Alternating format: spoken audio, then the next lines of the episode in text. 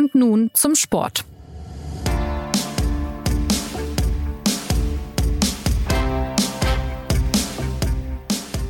Herzlich willkommen zur neuen Folge des SZ Sport Podcasts. Es ist sehr knapp gewesen, aber die deutsche Fußballnationalmannschaft hat es im letzten Gruppenspiel gegen Ungarn tatsächlich noch ins Achtelfinale der Europameisterschaft geschafft. Dabei lag sie acht Minuten vor dem Schlusspfiff noch 1 zu 2 zurück und wäre damit wie bei der WM 2018 in Russland schon in der Vorrunde ausgeschieden. Wie die DFB 11 das verhindert hat, was Bundestrainer Joachim Löw jetzt verändern muss, welche Perspektiven diese Mannschaft hat und welche Rolle die Politik spielte in München, über das und mehr sprechen wir in dieser Folge von Und nun zum Sport. Mein Name ist Anna Dreher und die anderen Stimmen, die Sie heute hören, gehören Martin Schneider. Hallo Martin. Hi, grüß dich. Und Philipp Seldorf. Hi Philipp. Guten Morgen die am Mittwochabend bei dem strömenden Regen in der Arena in Fröttmanning saßen und nun aber hoffentlich mit trockenen Klamotten an den Mikrofonen sitzen.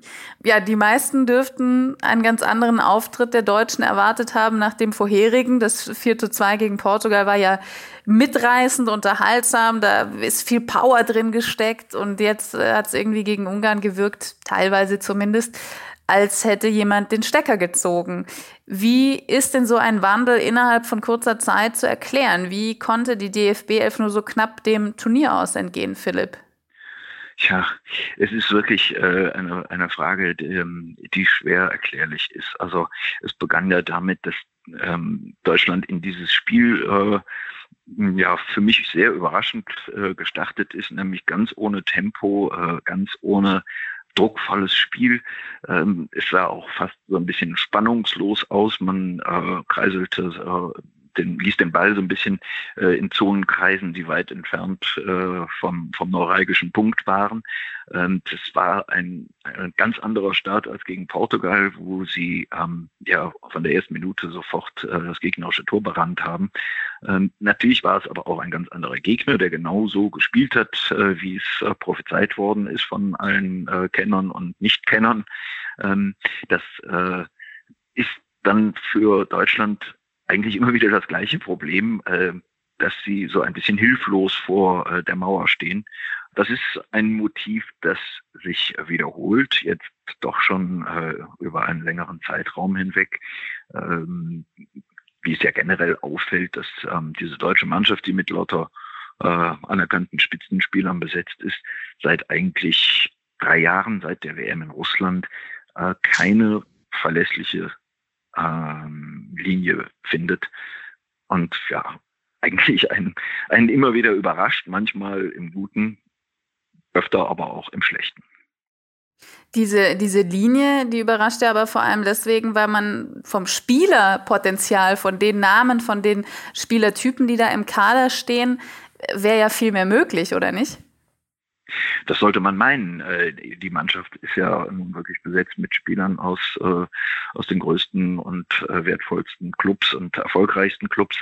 Ähm, sie hat trotzdem natürlich einige eklatante Lücken, die sich auch immer wieder bemerkbar machen in, in Mängeln, die mitten im Spiel auftreten. Also das ist eben an dieser Mannschaft einfach ja, an einem organisatorischen Talent vor der Abwehr mangelt. Ähm, Joshua Kimmich hat das zwar, ähm, ist aber jetzt auch kein äh, klassischer ähm, ja, Spiritus Rector, wie es äh, Peter Neururer sagen würde, ähm, sondern eine, ein, ein Spieler, der mit enorm viel Verantwortungsgefühl und Ambitionen äh, auch äh, so das Spiel zu, äh, in, den, in den Griff zu nehmen versucht, immer wieder, was ihm ja auch meistens gelingt. Ähm, er ist trotzdem jetzt nicht der klassische äh, Schutzmann vor der Abwehr. Und äh, den bräuchte diese äh, Abwehrreihe eigentlich auch. Die ähm, stellt auch so ein unkalkulierbares Element dar ähm, mit ihren Schwächen und ihren ja etwas äh, fast exzentrischen Eigenschaften. Ähm, das hat man gestern bei den beiden Gegentreffern ja gesehen. Ähm, es gibt dann auch, was auch immer wieder auffällt, äh, einen, äh, einen richtigen Außenbahnspieler auf der rechten Seite nicht. Ähm, auf der linken Seite mit Großens zwar schon, wurde gegen Portugal völlig zu Recht gefeiert. Gestern ja. war er überhaupt kein Faktor. Das ähm, ist aber wieder ein anderes, äh, schwer erklärbares Phänomen. Ähm, ja, und was natürlich auch fehlt, ist der, der, eben, ja, der klassische Torjäger, den, ja, auf den man sich verlassen kann. Ne?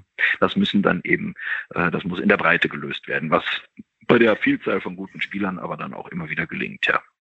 Die Gegner wurden eben zu Recht angespielt. Natürlich hängt die Leistung der einen Mannschaft immer auch vom Einfluss und der Leistung der anderen Mannschaft äh, zusammen. Martin, würdest du sagen, die Ungarn haben es einfach cleverer gemacht als die Portugiesen, äh, weil jetzt ja Gosens und Kimmich sich nicht so entfalten konnten, wie es gegen Portugal der Fall war? Oder hatten die Deutschen gegen Portugal einfach einen ich sag mal provokant, unerklärliches Hoch, wenn man die Auftritte der vergangenen Monate sonst noch mit dazu nimmt.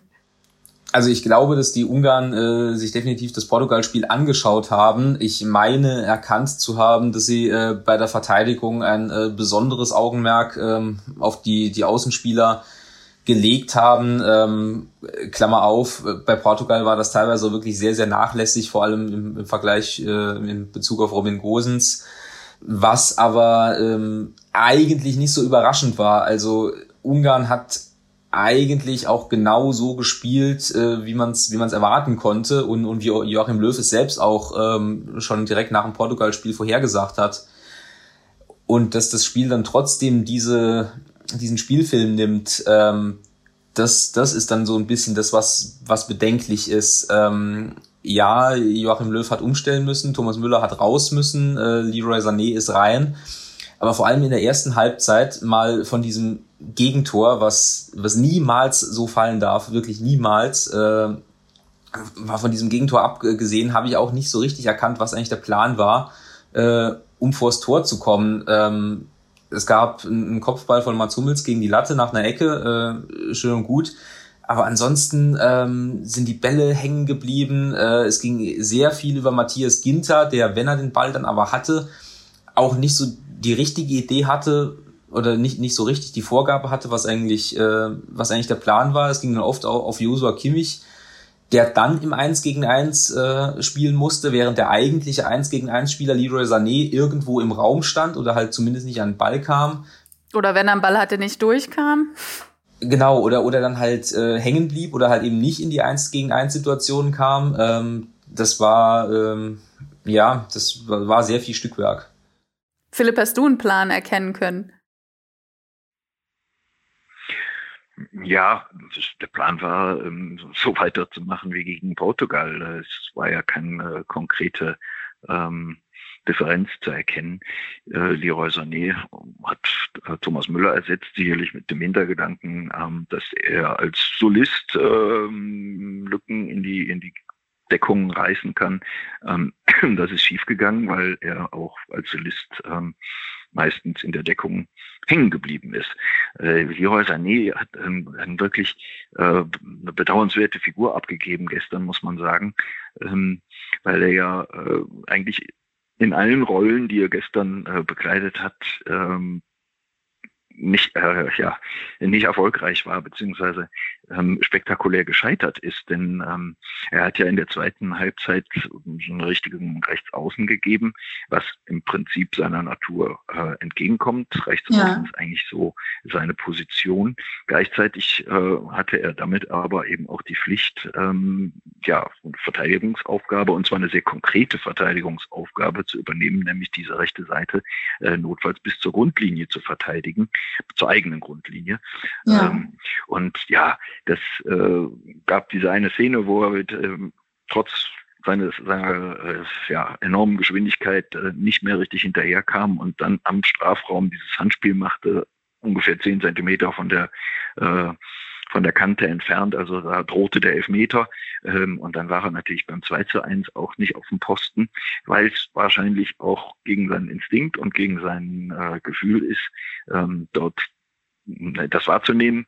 Ähm, insofern ähm, eine sehr, sehr ja, unglückliche Figur wurde dann auch äh, regelrecht ausgepfiffen zum Schluss, als er dann auch noch einen sehr, sehr aussichtsreichen Konter, den man mit dem, mit dem Siegtor äh, hätte abschließen können. Volland war schon in Position. Ähm, den hat er dann auch äh, verdorben mit einem Fehlpass. Äh, letztlich muss man eigentlich sagen, war dieser Fehlpass natürlich ein Pass ins Glück, denn ähm, wenn Deutschland sich gegen England durchsetzen sollte, äh, dann ähm, wäre der Weg ähm, zur Endrunde durchaus ein äh, aussichtsreicher. Dann hätte man es mit nicht ganz so schweren Gegnern zu tun unter Umständen. Gut. Aber dann war dieser äh, Fehlpass im Prinzip dann war, dann war das im Prinzip äh, das einzig Gute, was er gemacht hat. Man wundert sich ja manchmal, wieso Löw dann nicht einen Ticken früher wechselt. Äh, Leon Goretzka hat ja letztendlich die deutlich bessere Figur abgegeben, nicht nur wegen dem rettenden Tor, sondern auch, ich finde, sehr, was die Ausstrahlung angeht. Da äh, wirkt Sané auf mich irgendwie immer sehr lustlos ähm, und, und weit entfernt von dem Einfluss, den Thomas Müller hat, der, der ja verletzungsbedingt nicht spielen konnte das muss man äh, Sané schon zugute halten. Ne? Er ist halt so als Spieler in Anführungszeichen eine Künstlernatur. Ähm, Gelingen und Misslingen liegen da unter Umständen eng beieinander ähm, und es ähm, muss ihm auch unbedingt freistehen, ähm, es trotzdem immer wieder zu probieren, auch wenn es schief gegangen ist eben noch. Äh, das äh, liegt einfach in der, äh, in der Natur seines, ähm, seiner, seiner spielerischen Bestimmung. Aber ja, ja. gestern ist halt fast nichts gelungen. Lustlos war er, äh, den, den äh, Freispruch gebe ich ihm auf jeden Fall, äh, war er ganz sicher nicht. Der hat schon ständig probiert, der hat sich auch eigentlich immer wieder mal auch richtig gut angeboten. Ähm, es war natürlich auch einfach furchtbar eng und das, äh, auch wenn es so banal klingt, ähm, der Gegner war stark. Er war richtig stark. Ungarn hat ähm, sicherlich das Optimum aus äh, seinen Möglichkeiten gemacht und nicht nur in diesem Spiel. Die haben ja mhm. nicht so äh, wirklich nicht äh, zufällig eins zu eins gegen Frankreich gespielt und mhm. die hatten ähm, auch Portugal am Rande des 0-0. Äh, das erste Tor fiel in der 84. Minute. Das ist alles ähm, durchaus äh, gerechtfertigt, äh, da ähm, darauf hinzuweisen. Ähm, es ist einfach so. Ja. Äh, die Gegner spielen halt auch eine Rolle. Ne? Es geht nicht immer nur um unseren eigenen Glanz und äh, unseren eigenen Schein auch. Ja. Klar, das stimmt. Aber dann trotzdem nochmal gefragt, Martin, wie sehr hat Thomas Müller gefehlt? Thomas Müller fehlt grundsätzlich immer, äh, wenn er nicht auf dem Feld ist. Ob er jetzt bei dem Spiel konkret äh, einen Unterschied gemacht hätte, weiß ich nicht. Ähm, ich, ich fand wirklich auch bei, bei Sané, ähm, ich glaub, glaube, dass seine, seine Rolle einfach äh, sehr, sehr unkonkret oder äh, unglücklich definiert war, auch in diesem Spiel. Und es kann sehr gut sein, dass Thomas Müller, also es ist ziemlich sicher, dass Thomas Müller sie natürlich anders ausgefüllt hätte, weil er ein ganz anderer Spielertyp ist als, äh, als Leroy Sané.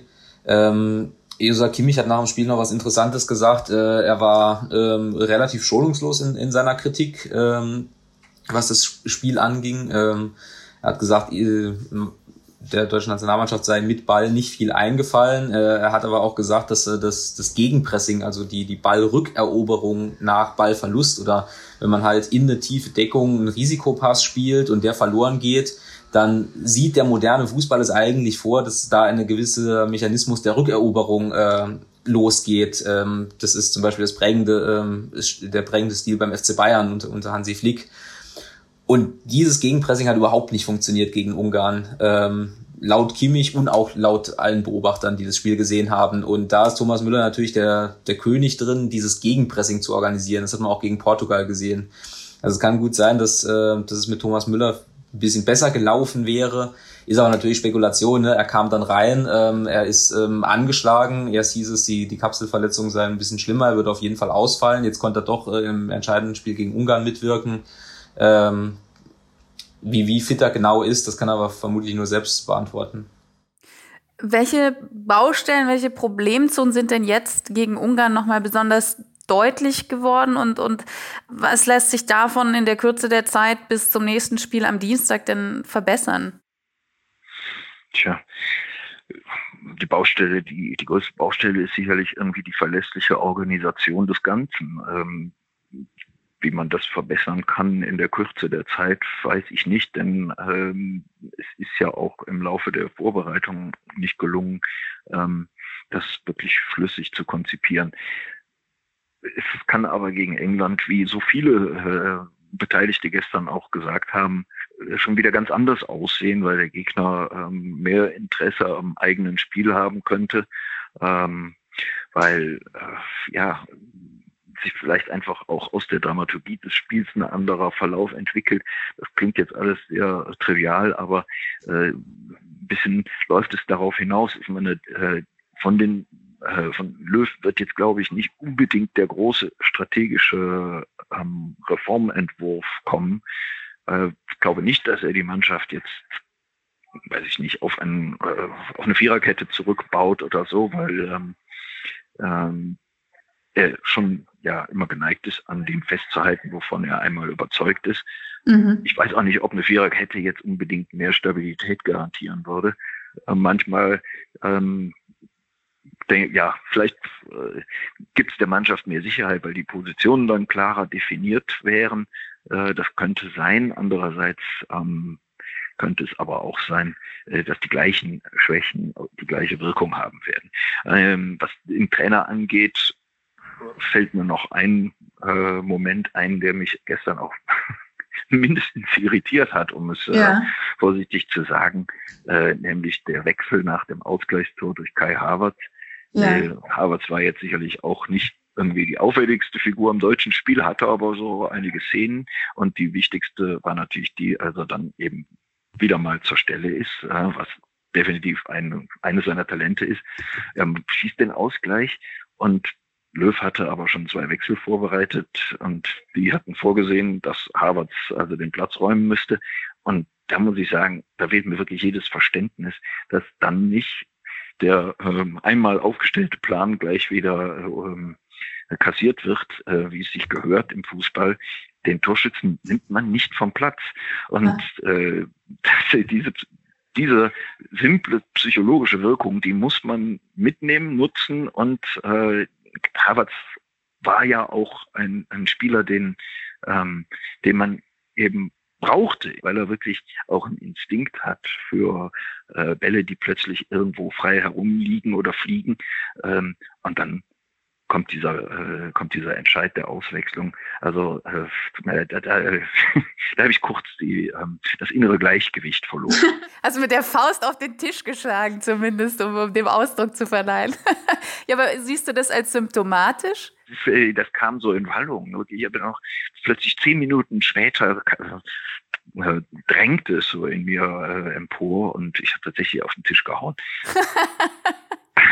aber Andererseits muss man natürlich auch sagen, äh, die Einwechslung ähm, Musiala ähm, wäre jetzt auch nicht zwingend, ja, wäre keine zwingende Lösung gewesen, wenngleich ähm, sie ja nach dem Motto erfolgte jetzt einfach alle rein und ich werf, äh, werf auf den Platz, was ich habe.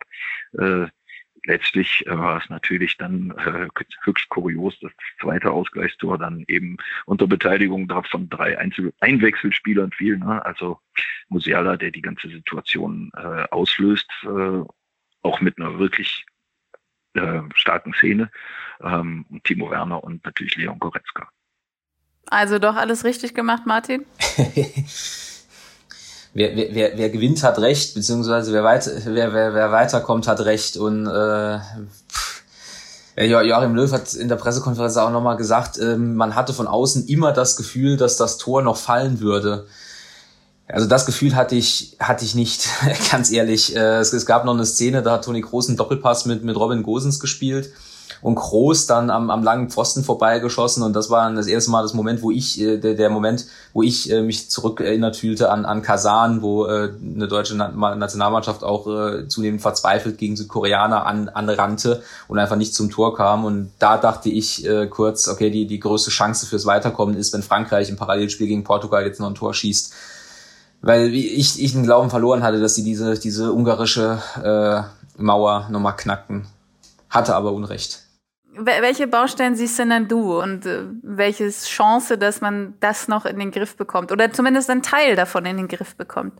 Es ist, äh, wie Philipp gesagt hat, es hängt, hängt auch am Gegner. Ne? Die, diese Mannschaft ist, ähm, also die, äh, es stimmt in dieser Mannschaft, äh, wie, wie man so schön sagt. Das war jetzt ja auch schon das, äh, das zweite Spiel, wo sie, äh, wie man so schön sagt, Moral bewiesen hat. Äh, sie lag ja jetzt in allen drei Spielen 1-0 zurück. Äh, gegen Frankreich ähm, hatte man wirklich keine Chance, diese Abwehr auseinanderzuspielen. Gegen Portugal ist man spektakulär zurückgekommen, diesmal auch spektakulär zurückgekommen, aber halt anders.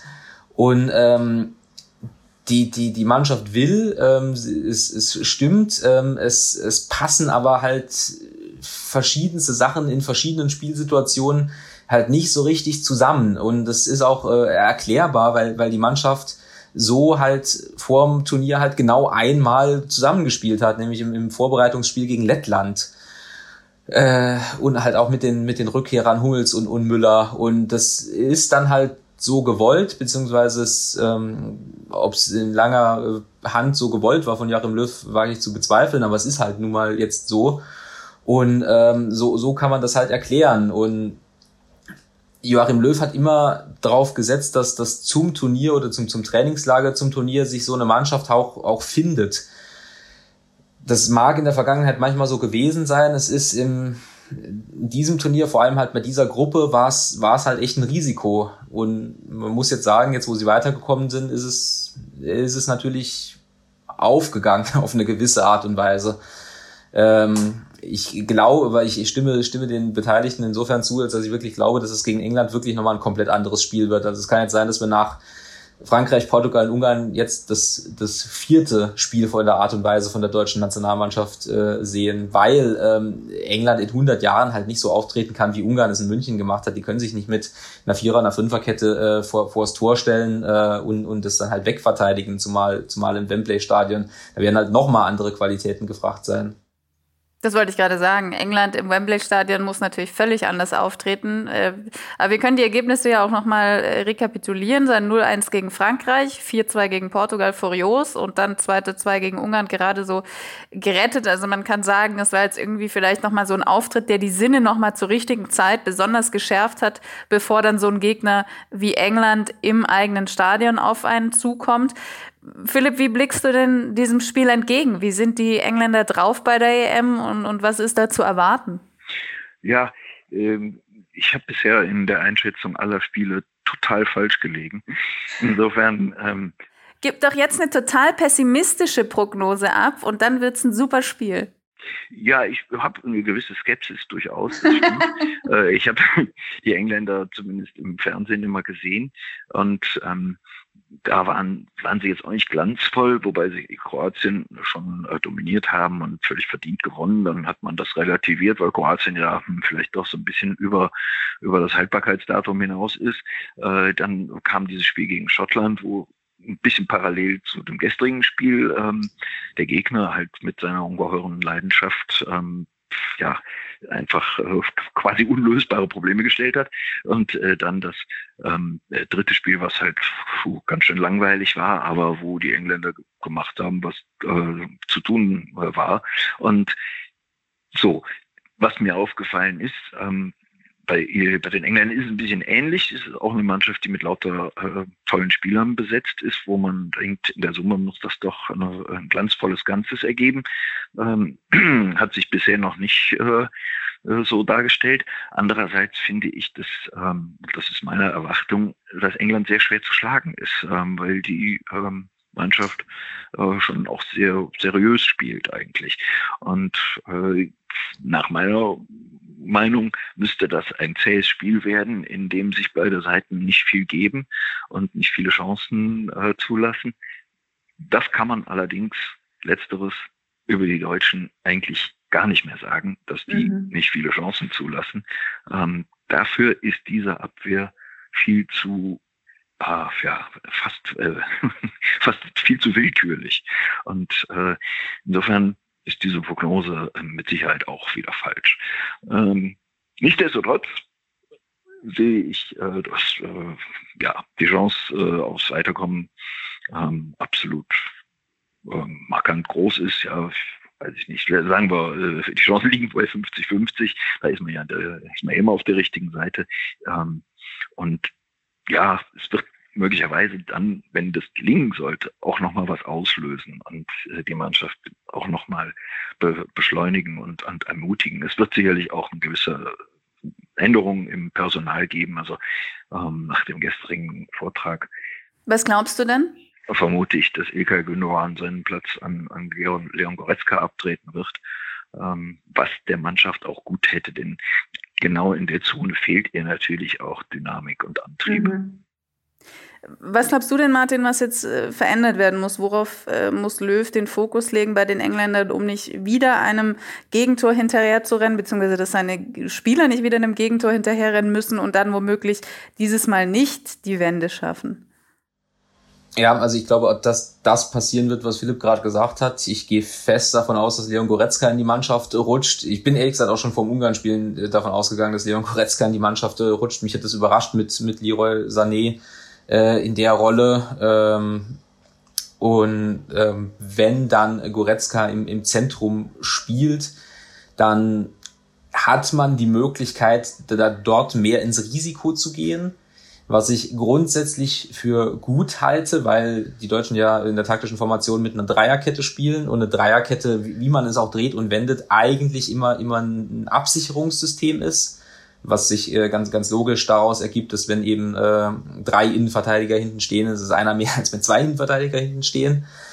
Es ist wirklich, also wirklich extrem schwer, dieses, dieses England-Spiel vorherzusagen, wenn man auch nicht so richtig weiß, wie, wie England in das Spiel geht. Ähm, eigentlich muss man von England äh, erwarten, dass sie halt in England äh, versuchen, das Spiel zu, zu dominieren ich glaube, dass es der deutschen Nationalmannschaft entgegenkommt. Ich habe aber keine so richtige Blaupause dafür.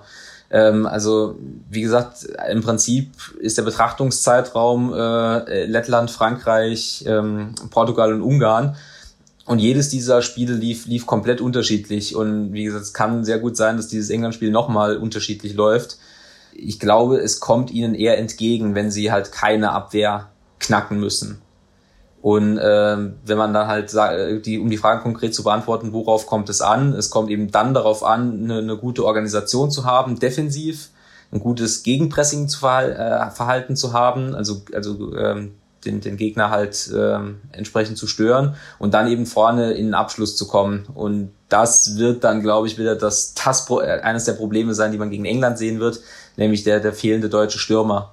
Ähm, kann aber auch sein, wie gesagt, einen fehlenden deutschen Stürmer vermisst man immer dann, wenn er halt, wenn er halt nicht trifft, wenn er halt jemand da ist wie Kai Havertz, der richtig steht, oder Leon Goretzka, der halt abzieht, ähm, dann kann man das kompensieren. Oder Samal Musiala, der es ja geschafft hat, durch die ungarische Abwehr zu wirbeln, was davor keinem anderen so gut gelungen ist. Den äh, wird Löw sicherlich nicht von Anfang an bringen, aber ich finde, es war irgendwie beruhigend zu sehen, dass er mit so einer ja, Unbekümmertheit und so einer Leichtigkeit gewissermaßen da reingekommen ist und dann schon noch irgendwie die, die Spieldynamik auch verändert hat. Absolut, äh, da kann ich äh, wirklich guten Gewissens sagen, dass ich äh, das ja gesagt habe, weil ich es im letzten Podcast sogar auf Band gesagt habe, äh, dass, dass es mich wirklich sehr wundert, warum er ausgerechnet Jamal Musiala auf die Tribüne äh, setzt, weil ähm, man beim FC Bayern halt äh, oft in der Saison gesehen hat, dass er äh, ein perfekt, absolut perfekter Joker für festgefahrene Spiele ist, weil er halt genau das kann, was er jetzt auch gegen Ungarn äh, gemacht hat. Und ähm, wie gesagt, in einer idealen Welt ist es gar nicht nötig, ihn in England in einer prekären Situation einzuwechseln. Ähm, kann aber natürlich sein, dass es äh, so kommt. Ähm, auf jeden Fall gut, dass Löw ihn nominiert hat, gut, dass er ihn von der Tribüne geholt hat und gut, dass er ihn gestern eingewechselt hat. Ein anderes großes Thema war ja abgesehen vom Sport noch die Politik, der Eklat darum, dass die UEFA der Stadt München untersagt hat, ihr Stadion als Zeichen für Vielfalt in Regenbogenfarben leuchten zu lassen. Wie präsent war das denn gestern? Es gab ja zum Beispiel den Flitzer, angezogen allerdings, der mit Regenbogenfarbe ähm, vor die ungarische Mannschaft gelaufen ist. Und was glaubst du auch, wie sehr das Thema DM noch begleiten wird, weil es ist ja jetzt ganz unabhängig von dieser besonderen Konstellation in München, wo mit dem ungarischen Team ein Land zu Gast war, dessen Regierung, äh, ja, rechtspopulistische Regierung von Viktor Orban, muss man sagen, homophobe Gesetze erlassen hat. Diese Kluft zwischen Schein und Sein, das ist ja was Grundsätzlicheres und nicht nur auf diese Konstellation bezogen. Absolut. Äh, wie präsent das Thema sein wird, das ist schwer vorherzusehen, weil äh, es gibt ja auch noch das Thema der äh, Coronavirus-Delta-Variante, die vor allem in Großbritannien gerade äh, grassiert und ähm, mit den zwei Achtelfinals in London und den Halbfinals und Finals in London könnte es auch noch ein Thema werden. Gestern in München war es vor dem Spiel sehr präsent. Also sehr viele ähm, Aktivisten hatten sich vor dem Stadion aufgestellt und haben kleine Regenbogenfahnen verteilt. Ähm, viele haben die, die Regenbogenfahne so vors Stadion gehalten, damit ähm, die Fotografen halt in das entsprechende Motiv äh, schießen konnten. Es waren dann im Stadion viele Regenbogenfahnen zu sehen. Ähm, sie haben aber nicht dominiert. Also ähm, es waren dann doch deutlich mehr Nationalfahnen ähm, zu erkennen. Und äh, wenn was im Stadion politisch äh, präsent war, dann muss man ehrlich sagen, dann war das halt dieser äh, schwarze ungarische Block, ähm, der sich an, äh, an keinerlei Abstandsregeln hielt, wo die Polizei später berichtet hatte, soll ähm, deutsche Fans äh, homophob beleidigt haben. Ich, ich meine auch, äh, dass sie vor dem Spiel einmal skandiert hätten, äh, Deutschland, Deutschland, homosexuell und äh, das in ihrem äh, Kontext als Beleidigung verstanden haben. Ähm, und die Pointe dann halt, dass, dass Leon Goretzka nach seinem äh, Siegtor ähm, das Herz in diesen, äh, in diesen Block zeigt, was, was ich persönlich für, für einen sensationellen äh, Torjubel halte. Der ja eh politisch sehr bewusst ist und, und auch für Dinge einsteht, was ich sehr wichtig finde von einem Nationalspieler. Absolut, Leon Goretzka hat sich äh, irgendwann entschieden, als Nationalspieler, als Profisportler pol politisch aktiv zu sein äh, oder ja, politisch aktiv im Sinne von, dass er eben äh, manche manche Botschaften äh, vertritt. Ähm, er hat zum Beispiel auch die die die AfD, die Alternative für Deutschland mal als äh, als Schande für Deutschland äh, bezeichnet. Das ist für einen Fußballer schon ungewöhnlich in, in der Deutlichkeit, vor allem für einen, für einen Fußballer dieser, dieser Qualität. Und umso wichtiger. Aber sprich, man hatte gestern so eine Art ja, Gegenblock. Auf der einen Seite die Leute, die mit den Regenbogenfahnen für Vielfalt und Diversität und gegen Homophobie einstanden und dann ausgerechnet diesen Fanblock hinter dem ungarischen Tor, der eben genau die gegensätzliche Meinung oder Haltung vertritt.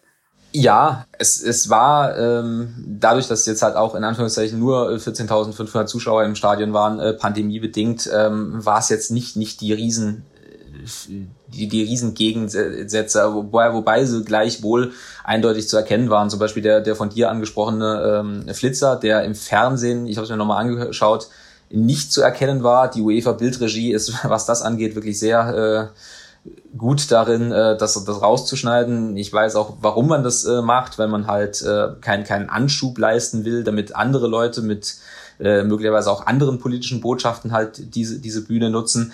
Aber als, als der zum Beispiel dann abgeführt wurde, äh, da bekam er schon sehr, sehr vernehmlichen Applaus äh, von, von der deutschen äh, Seite des, des Stadions. Aber du glaubst dann, also, dass es doch eher an dieser äh, ja, speziellen Konstellation lag, dass jetzt dieses Thema so hochkam und dass dieses wirklich ähm, meiner Meinung nach äh, zweifelhafte Verhalten der UEFA äh, von, von vornherein für eine, für eine Euro der Vielfalt und der Euro für jeden zu plädieren und Werbung zu machen und dann eben solche Entscheidungen zu treffen, dass ihr das nicht so sehr nachhängt, wie es ihr nachhängen sollte vielleicht.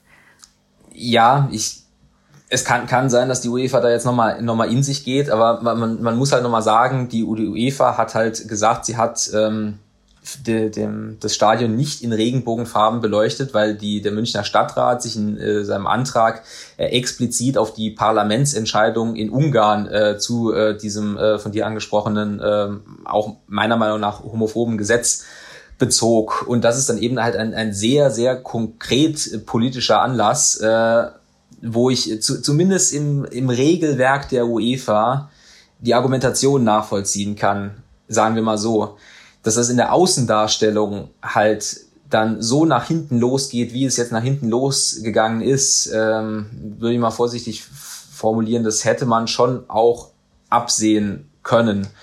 Ähm, ich kann mir gut vorstellen, dass sie sich da äh, in, äh, im UEFA-Hauptquartier nochmal zusammensetzen und, ähm, und überdenken, wie sie, ähm, wie sie jetzt in Zukunft mit, mit solchen ähm, Anfragen umgehen. Also ich persönlich hoffe sehr, dass wenn ein Verband oder, oder eine Organisation diese Rolle nicht annimmt, für solche Werte einzustehen, dass es dann die Fans weiterhin tun. Es wird ja weiterhin Fans in den Stadien geben. Jetzt stehen die Achtelfinals an. Da wird natürlich auch wieder der Sport in den Vordergrund stellen. Aber schön wäre es ja, wenn beides verbunden wird mit einer mit einer Haltung für Diversität. Und äh, wir verfolgen das natürlich hier weiterhin im Podcast. Für heute bedanke ich mich. Ähm, Philipp Seldorf musste auf einen Zug, deswegen deswegen haben Sie ihn jetzt äh, am Ende dieser Sendung nicht mehr gehört. Ähm, der wird sicherlich aber in den nächsten Folgen mal wieder zugeschaltet werden. Und äh, deswegen bedanke ich mich an der Stelle jetzt bei dir, Martin, stellvertretend für euch beide. Danke, dass du mitgemacht hast. Danke euch. Und an Sie vielen Dank fürs Zuhören. Bis zur nächsten Folge. Eine schöne Woche. Machen Sie es gut.